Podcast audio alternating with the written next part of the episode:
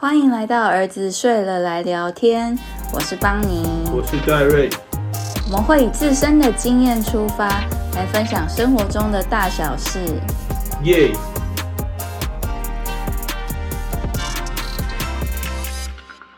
好，我来跟大家聊聊我们家的家具。好了，这个是一直好多好多人问过我的。可能你那边的粉丝大多是女生，所以女生们比较会在意家具嘛。我从来没有一个身边的人问我家具的事，真的吗？都只有问你，哎，你电脑用 i 五还是 i 七？哪一台笔电？打什么游戏顺不顺？这样。但其实我们班有男生同学会跟我讨论家具，偷偷问我家具的问题。那他们可能可能突然觉得是我的问题，他们直接排除掉你了。对啊，其实就家具这个话题，我的确是一窍不通，我真的也没那么在意。可是你应该感受得出来一个东西是好是坏吧？感受得到，但如果它是坏的，给我三天，我应该也能适应。就是你即使知道它不好，但是你还是觉得也没关系。像在那种当兵成功岭那种很烂的垫子、很糟的环境，其实真的那种再烂的东西，用个三四天也可以适应了。只不过突然用到好了，就会回不去。就是不要突然用到好了就好，要用烂的就要贯彻到底，用一辈子。可是你明明就也是可以感受出来喜好，然后你也会因为这些好的东西而开心啊。的确，这个是我认同。之前会觉得啊，没差，给我一条网路线，我现在就搬到金门睡榻榻米。这种感觉，实际上就是生活环境比较好，家具也比较好之后，会发现，哎呦，这样子做事情比较自在，然后也比较不会，我觉得效率也有变好，然后情绪也都很开心。因为之前我们不是选家具的所有过程，几乎都是我自己一个人去嘛。然后你比较有参与到的，就是我们去那个古董家具的仓库。那那一次，我记得就是你当时就非常明确表示出你对那些好的东西的喜欢。对我我自己其实一直因为可能太宅，所以我一直有肩颈酸痛的问题。他们虽然标榜符合人体工学，这并不是真的。我觉得人体工学常常是沦为大家销售的一个话术而已。做久了很不舒服啊，甚至不用做久，你就会觉得它其实没有帮你支撑到什么。那那一次去了一个古董家具仓库，做了一些就是比较老的那种手工打造，一做真的觉得好舒服，就是你会觉得往后靠的时候会有比较好的延伸。那时候我就突然觉得，我靠，有差，真的有差，好的椅子坐起来真的很。舒服，像我们这几张就是北欧的老件嘛，都是那个丹麦的，可能四五十岁的老椅子，可是它的真皮就维持的很好，然后它整体的设计，你就还是能感受到那种匠人精神，就是它把你整个人好像很好的包覆在里面，对对对，可是又提供很好的支撑度，所以你坐久了不会觉得累。但是平常就是到一些大卖场啊。然后那种比较平价的家具店，你做就会觉得，哎，真的不一样。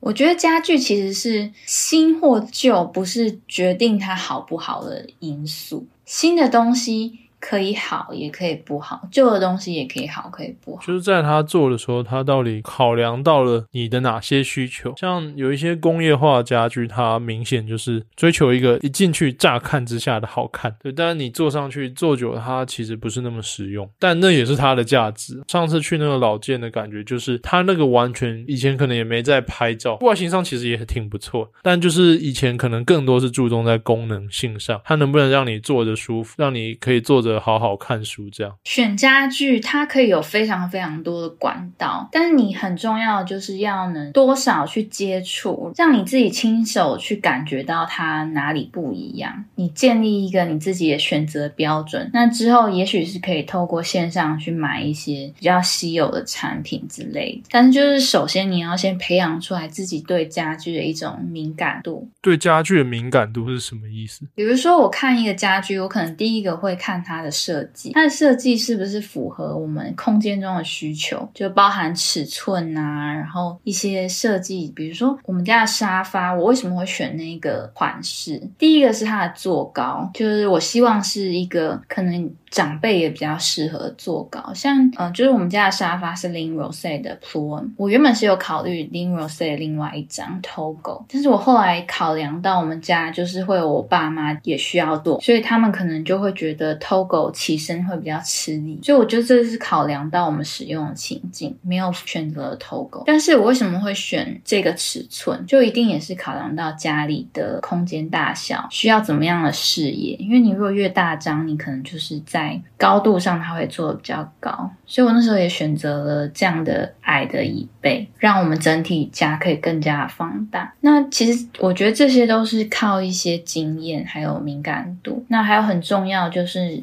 因为我有去接触这个品牌，我知道它的东西是好做的，所以要到现场去做。对，就是你可能一开始在选家具的时候，光看图我觉得不太够，因为像同样的几张椅子摆在一起，你觉得看起来都很像，但坐起来感觉就差很多。可能是座椅的大小啊、椅背的高度啊、扶手的位置，还有它整体的椅脚的设计等等，就这些都是需要一定的经验去累积。我觉得这个东西实际上坐起来舒不舒服，再怎么不敏感的男生们也是很难否定。有一阵子在装潢那段期间，我们很常去看看那家具店，那 IKEA 就去了两三次以上，不止。我自己后来还去好几次。就是那段期间，因为都你在逛嘛，通常也是这样，爸爸们、男生们就会聚集在沙发区划手机。那我发现有一个我已经物色好已久的位置，之前我都是固定坐那个位置，每次都有人要跟我竞争那个，就是那一张沙发比较好坐，当然也有反映在它价格上。可是就是大家男生们虽然会在那里，就是显示着我没有要逛街，我不 care，显示着这样的心态，但他的屁股是很诚实，他就坐在好坐的沙发上。而且我觉得 IKEA 它其实也有很多椅子是相对难坐，就它有几张办公椅和餐椅，而且会晃来晃去。真的也不稳定，有一些是自己要去仓库组装的。以前我们还是学生时期有组装过，虽然说我一直不太能理解为什么工业做的东西误差反而好像比人工的还要大，但就真的是常常会有那种它可以勉强的组装好，整体的平衡真的没有到很完美。几乎每一个我们所有购买过的这种工业制造的家具都有这个问题，就它可能组装的时候你就会发现所有螺丝有一个特别难拴。嗯。它好像就是还是会有一些误差啦，像它的那个木板的大小，好像也是有时候会觉得有点太卡，有些地方就是应该是设计的问题、制造的问题。IKEA 也不是说它所有东西都不能买，就是我也很喜欢去那边逛。然后我们家边柜是采用 IKEA 的电视柜回来改的，然后我们又买它的一些小产品。我觉得 IKEA 还是有很多东西可以买啊，但是比较重要的就是要去现场了解它，因为它的东西常常看起来跟实际上出现在你眼前会觉得落差比较大一点。那另外就是，我觉得第一个这个部分的重点就是，我觉得新就不是它好坏的依据，所以我们应该要。去培养自己对家具的敏感度，然后可以去更客观的去辨识哪些是适合你的家具，哪些不适合。那我觉得第二个部分就是，我觉得推荐大家去找一些有故事的东西。像我很喜欢老件家具，就是因为他们每个东西都是有历史的，它可能就是有些刮痕呐，然后看起来褪色、变色等等，就代表它历经岁月。然后我觉得那个感觉是。跟新的家具很不一样。我一开始是蛮排斥这个想法，因为我会觉得有新的能够用，为什么要用旧？以前也会觉得说旧的东西啊，你看那个五六十岁的家具，你想想看，要是二十年前老奶奶她在这张椅子上抱着她自己心爱的狗狗，然后心爱的狗狗死翘翘之类，反正就留了一只狗的灵魂在这个沙发上，有历史不见得是好，所以排斥老件，觉得买新的就好。之后我发现有很能说服我的。理由去研究老件，因为新的工业手法，它会让很多技法被取代。因为过往的时候人力是便宜的，那现在工业化之后反而变成人力相对比较贵。那大家，你如果是大老板，你一定是采用便宜的东西来做，所以一些新的东西它没办法呈现出老的一些工艺手法。那那些工艺手法存在是有它的理由，因为它提供了更好的包覆，或者是真的比较好做，真的就做比较久，那或者是比较精准，或者是所有的设计那种，它都会在。渐渐的在这个时代消失。可能那个技法一代代就渐渐失传，那也可能就是因为工业化而不会再出现在新的家具上。其实一开始我对老件的了解也不多，我就只是觉得他们好看，然后我喜欢这些设计跟它的温度那种故事感。可是后来我们上次在一个某个风雨交加的夜，到了那个 Dan 老板他的仓库里的时候，那时候就跟他聊了很多故事嘛。然后他那时候就说到，好像某一个年代之后，就是没有再有实木这个东西，就所有所有实木都不是真正的实木，因为那个成本太高啊，取得不易。然后加上又破坏那个环境，所以后来就被禁止了。除了你刚刚说到工艺的失传，其实材料也会失传。所以买到这些老件，它是真的是当时最好的材料，然后现在其实很难再找到那么相近的品质了。嗯，我懂，这个感觉就像欧爹一样。什么东西？那我真的觉得鹅爹要失传，就是柯爹这种食物，我总觉得好像渐渐的越来越少，然后要吃到这个食物，只会只得去台北某几间的店面才买得到。对你这么一说，其实我觉得蛮少见的。对啊，然后如果今天卖鹅爹的老阿妈说我不做了，他儿子也说我也不想要做鹅爹，你还要进鹅啊，然后还要爹是什么？你要进鹅啊，还要进爹，没有应该韭菜这类的。不是有一些面糊还是什么鱼浆之类的？你还要裹这个东西，然后一个也卖不了多少钱。儿子我不做了，那这间已经很少见的鹅爹的店就没了耶。那渐渐大家就会去吃炸鸡、炸鹅啊，变鹅啊酥，从此鹅爹只能在东石看到，这就是鹅爹的失传。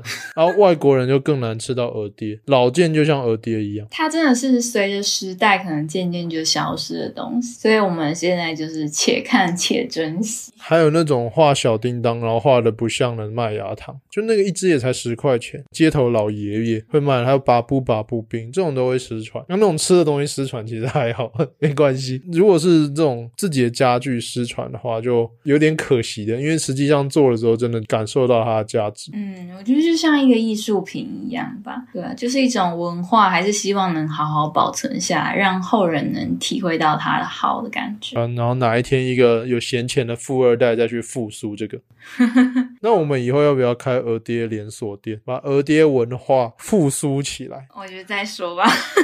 好，那你先。你自己都不会做，对，还想要？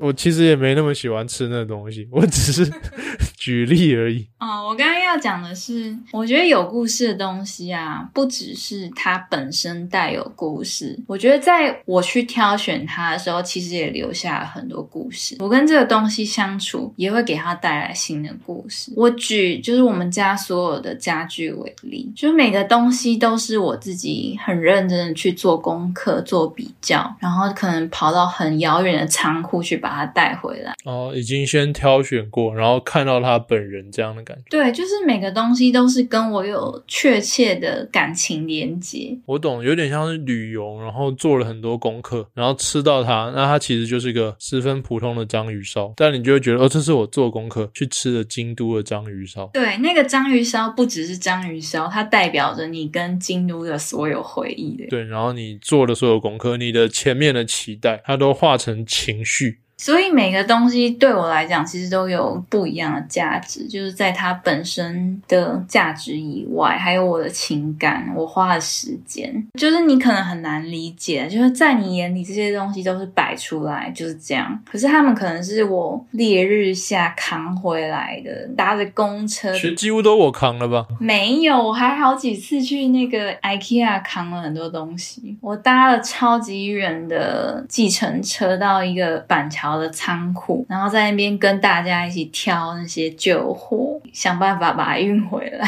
对，就是各种东西啊，我觉得这些都是很美好的回忆。对我来讲，就是当时可能会觉得有点辛苦，因为我就到处奔波，然后你也不参与嘛。因为其实你哎，你那时候太忙了，也不是你的问题。当然你没兴趣也是蛮可恶的，嗯，完全没兴趣。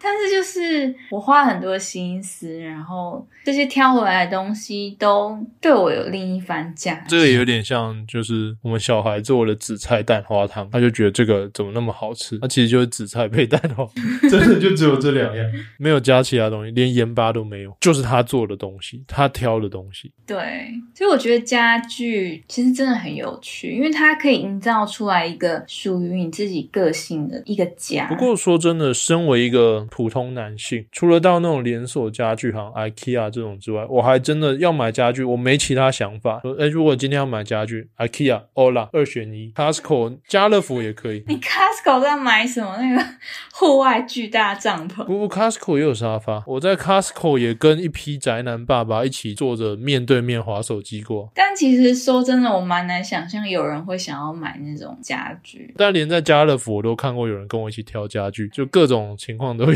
但我觉得现在家具其实有很多问题，就是尤其是台湾的一些自有品牌，就是他们都是把国外的设计师品牌做打版复刻。我觉得这个对我来讲会是蛮扣分。一般人能发现吗？不一定可以发现，所以就是这才是为什么他们还是有大量的支持者的原因。但是其实这样做的，就像你在买一件衣服，你在买一个包，结果你买的是仿品，很多人都不知道这点，就很难去苛责他说他故意去买仿冒的包。可是他真的不知道那就是仿冒的包。但用起来差异大吗？或者是实际上比较起来，实际上是有差异的。你工艺就不一样嘛，你只是做出一个很相仿的型。但是它其实做起来，它的材料、做感啊，它使用的感觉一定是不一样的。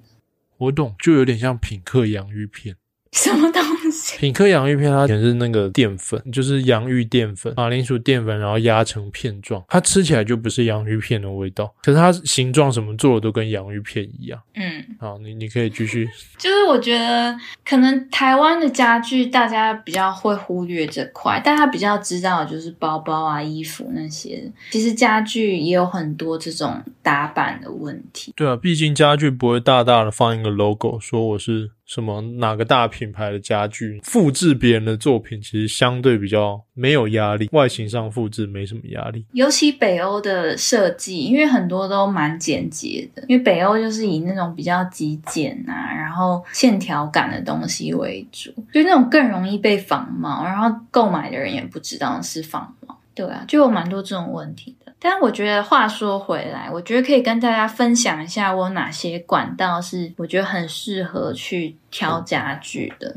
第一个就是最适合初学者的，我觉得北欧家具，大家第一个想到就是 IKEA，还可以在那边吃肉丸。哦，对，那边东西其实还不错，蛮有特色。就 就会觉得去吃一间可以自己看着选的那种美式自助餐的感觉。对啊，我觉得那边很棒，就是你每个东西都可以摸到，然后你可以实际的去操作它，所以你就更能把它会摆在家里是什么样的感觉描述出来。对，那虽然家具实际上当你组装或者使用时没到那么完美，但你在逛 IKEA 时会有一种对你的家的想象。我想要未来的家是怎么样，所以你会有一种对未来充满前途的那个快乐的情绪在。对，然后那不仅可以帮助你在那边多吃几颗薯球，它也可以让你就那一天心情都很好。而且我觉得其实它的东西也没有到不好，就是使用来讲，用个三五年是一定没问题的。所以像在布置出租房的时候，我就会考虑用那种家具。你现在住的地地方不是那种你打算长期住的，IKEA 就会变成一个还不错的选择。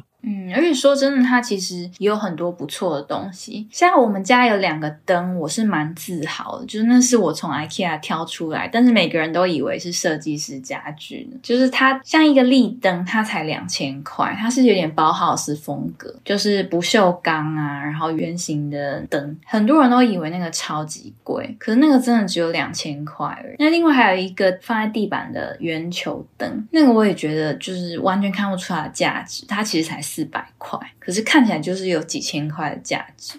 就我觉得时不时的去挖宝，都还是可以找到一些好东西。然后再买一些柜体，就是如果你真的不确定这里到底要放什么，或者是你会不会永久是这样的摆设，就它可能是满足一个暂时的需求的时候，就很适合去 IKEA 挑那种比较大型的柜。那再来的话，我觉得北欧可以去认识一些品牌，像是比较平价的，就是像 Hey 啊那种就比较有名。什么嘿？就是有一个北欧家具的品牌叫 Hey H A Y。哦，真的就第一次听过了耶。真的吗？我们家有 Hey 的椅子诶。哦，好，还有黑的小摆设，就它的东西不贵啦。就是北欧其实有一批家具品牌是比较可亲的价位，一张椅子可能几千块，不用到万。然后它的小东西可能也是一两千，就是算是 affordable。对，然后但是它的设计其实又很有巧思。它虽然很简单，可是绝对不会像一个可能四五百块的那种家具工厂出来的椅子那种感觉。它的质感是比想象中还好。其实这种时候，你就应该去选品店里多看，你去看每一个品牌它的风格，它的一些用料啊、品质的差异，我觉得都蛮有趣的。我们有去过选品店吗？有啊，你还记得在民生东路有一家 Design Boutique 吗？极品文创有地下室的那个吗？没有，那我不记得。它是有连接的两个店面，然后里面就是摆了很多很多的椅子啊，一些小东西。我们有一次去逛民生社区的咖啡店的时候，顺便去的，那一天还下雨。忘了，但我记得那一天我们有吃那里的饺子。对，就是我觉得那边也不错。然后另外还有一个北欧橱窗，在信义成品里面，那间你也有跟我去。信义成品、对，它在那个麦香氛的旁边啊，松烟成品吧？信义成品。那没事。就是那边也是有卖一些 designer chair，我那时候都在干嘛？我也不知道你都在干嘛，可能忙着尴尬吧。放空，看着家坐在家具里放空，就像是一个 couch potato，只是移到外面。没有，我发现你在选品店，你根本不敢坐，哦，是吗？对，你就站在那边划手机。站在那边假装划手机，对然后就一整天这样。对，那我就在那边跟店员聊天，聊设计呀，聊一些 破框之类的。然后我就关机，对，在旁边关你还真。的都忘了？你还有跟我去过 Love 二十九，你还记得吗？哦，我这个我记得，因为它离家里很近，然后我们买饮料再进去。对，那边也是有蛮多不同的品牌，我觉得也蛮好逛。其实我没有进去，我就在外面等。啊，是哦好，我可能去过太多次，自动把你带入。就这几间北欧选品店都算蛮好逛，就你进去可以跟店员聊聊看你的需求啊，让他们给你推荐，然后也可以跟他们聊这个品牌背后的故事，它可能有哪些系列的产品，我觉得都蛮 relaxing。不不不，这个我就要否定。那种店其实对你来讲或许很放松，因为哦环境很好，好文青之类。对我来讲没有，我会觉得他们店员都有点有那个艺术气息。然后对阿宅那个就是一个压力源，会觉得哦这个人他他有点帅，然后有刺青，帅帅的。所以当他在聊那种很文青啊，或者是讲设计的东西时，我们就会强迫关机。我觉得哦，不行，这个不行，这个他等级太高，我高攀不上他的话，我们回去蜷缩在自己的世界，就是这样。所以我已经，你目前讲的店，我只有 Loft 二九有印象，因为我是在外面喝饮料，其他都关机了，因为那一间是唯一可以在店外轻松喝饮料，店外就有一个没有人的空间。那我觉得就是北欧的东西，它算是实用加设计比较简洁。那其实我自己更偏好的是意大利的，意大利的家具其实台湾进的我觉得不算多 Cartel 吗？，Cartel 就是意大利，哎呦，我这个就有印象。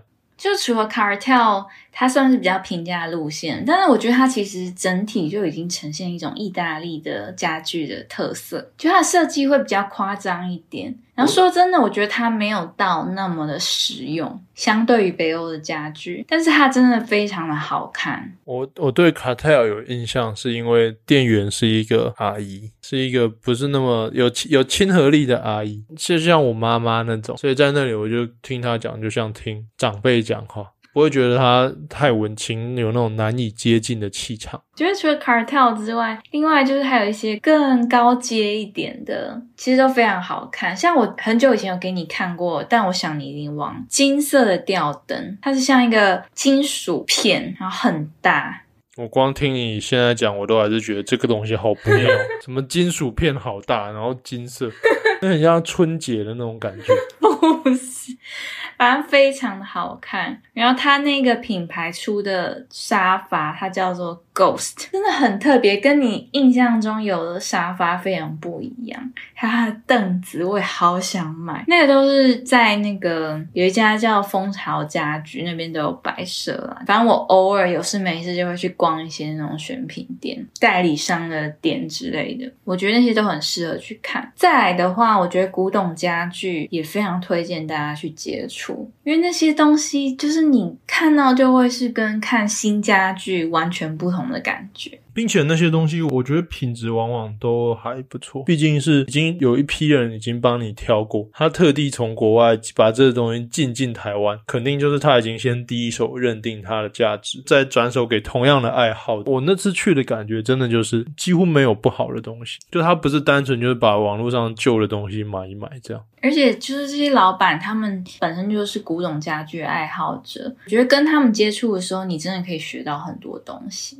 我记得那一次，因为风雨交加的夜晚，我也一起在车上，就听他讲，他本来好像就是一个公司职员，但因为他自己热爱这种东西，热爱老件。我补充一下，刚刚说的是那个 Dan Retro Boutique 的老板阿丹，对，如果大家有兴趣的话，也是去他的仓库去看。对啊，他就自己渐渐的越做越多，所以就开始干脆开始卖起来，就是因为他可能一个货柜要进来，自己从国外购买，不如一次买多一点这样。我记得当时听到好像是这样，所以他本身就是一个狂热者，并且他在车上都会放那种。乡村乐就是那种真的是很久以前的音乐，就是你就会觉得哇，这个人真的是喜欢。我觉得每个人灵魂里喜欢什么样的东西都差很多。而且古董家具它不只是有这些品质上的优势，我觉得它也很重要，是它代表一种环保。就这些东西它已经四五十岁了，可是它还是可以很好的在我们生活中扮演它该有的角色。然后我们不用去买新的，而是用这些可以延续使用的东西。我觉得对，就是我们现在算是有在重视环保嘛，我觉得是很有意义的。那古董家具的话，我觉得可以推荐几个。就我最常买的就是 m a r p o l i 摩登玻璃，它的东西算是比较带有工业风，复古的东西也有，也是比较偏向简单，有点带有工业风的。我觉得一般的家都是很适合搭配这些东西，像现在。大家很流行的北欧风啊，无印风，就是都很适合吧。那因为老板他算是人脉蛮广的吧，所以就是也蛮多客户会给他托售一些二手家具，然后那些二手家具也都是品牌家具啊，所以品质也都不错。在那边有时候就是可以抢到一些比较特别的物件，我觉得算是蛮喜欢的。我自己就很常在看。对啊，想想要是如果我今天是一个 IKEA 二手家具，我连卖都不想卖，因为它的残值就不会剩多少。如果有人愿意二手出售，通常可能也代表这东西还有它的价值。那另外就是刚刚有提到的，就是有一个狂热老板的 Dan Retro Boutique，就是他在五谷嘛，他在回龙了。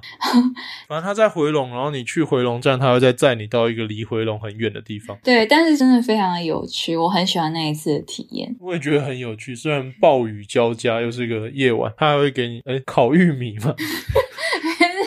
但是他刚好有买，我们不要那个。刚好有朋友找他送给他烤玉米，他就送给我了。从此我就变他铁粉，就被他收服了。就你去跟阿丹买家具，他会给你烤玉米。你不能这样。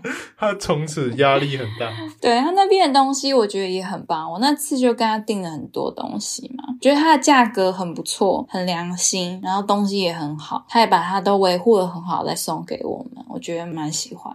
那再来另外一个是我只是在网络上关注而已，我没有买过。但是因为我很喜欢意大利的风格，所以就是它的东西也算是在台湾比较小众一点。就是一家叫引体向上 Indigo，对那一家我也蛮希望去逛的，希望疫情结束之后有机会可以去。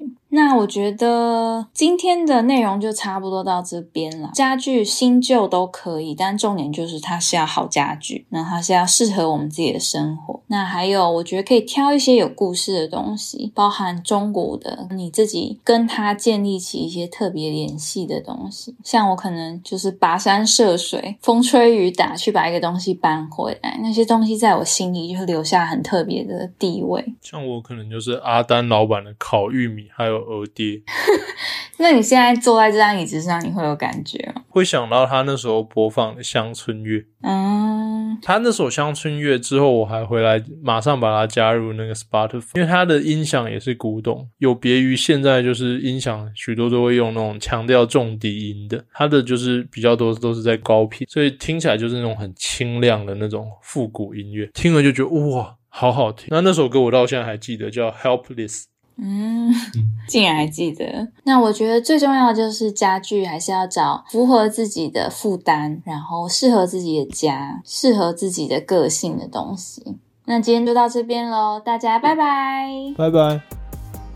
如果你喜欢这个节目，欢迎到我们的 Apple Podcast 打新评分，给我们一些鼓励，或到我们的 Facebook、Instagram 跟我们聊聊天哦。